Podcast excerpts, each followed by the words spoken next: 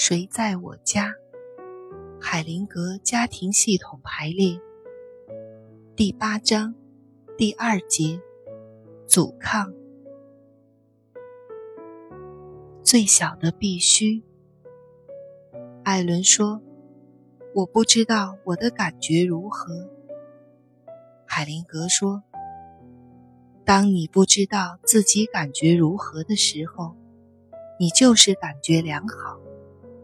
如果你觉得不好，你是应该知道的。”艾伦说：“并不是一切都良好，我一直有一种感觉，在某一时刻，我身上真的发生了变化，但随即。”很快就闪到某个角落消失了，让人难以琢磨，留下的只是团团迷雾，让我摸不着头脑。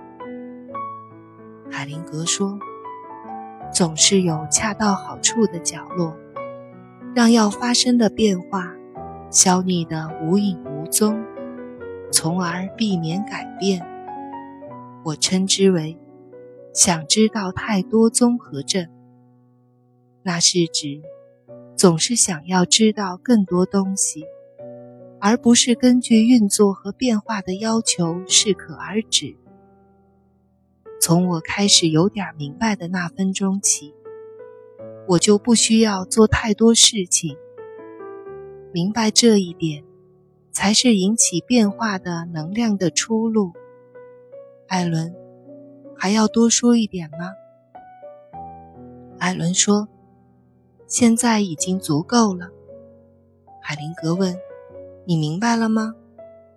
艾伦说：“我想已经明白了。”海灵格说：“很好，现在是这条规则的一个例外情况。用这种方式去弄懂问题是有好处的。”团队中发出一片笑声。罗伯特说：“我想的太多，无法自拔。我觉得现在是时候去做一些事情，不要只是空谈。今天晚上研讨会结束之后，我要打电话给我妈妈。”海灵格说。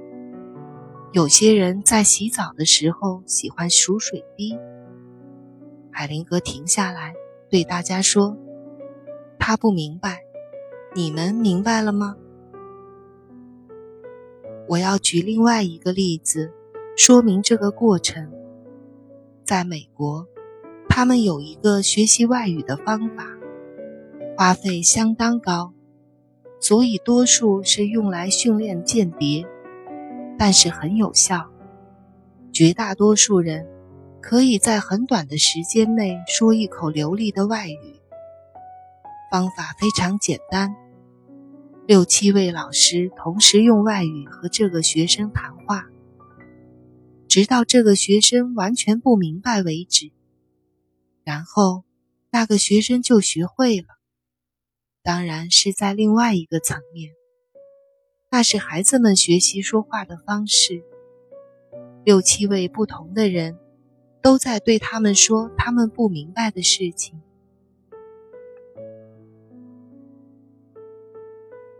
伊迪说：“我记得小时候的两个梦，我想要知道他们是什么类型的。”海灵格回答：“不行。”伊迪问：“为什么呢？”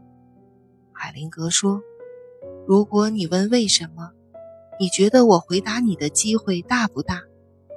伊迪说：“嗯，不大。”海灵格说：“没错，你的问题会把我摆在被动的位置上，来服从你的安排。如果你成功的凌驾于我之上，你怎能像对待治疗师那样信任我呢？至少我要和你平等。”海灵格对大家说：“伊迪的做法是放下一些诱饵，年轻没有经验的鱼就会上钩的。”埃里克问：“就在我们开始之前，我还记得醒来时一个零碎的梦。我只记得结尾。海灵格打断他说：“艾利克，我想要开头。梦是如何开始的？当然，不要勉强。”艾利克说：“我不知道。我发现梦的最后场景很有趣。”海灵格友好的逗笑他说：“那很好，但是所有这一切是如何开始的？”艾利克说：“梦是从朝圣之旅开始的。”海灵格说：“那是对梦的解释，你对梦的解释不算数。梦本身说了什么？”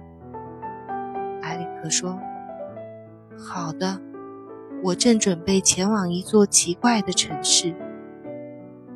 海灵格说：“这是一个好句子，我们就分析一下它。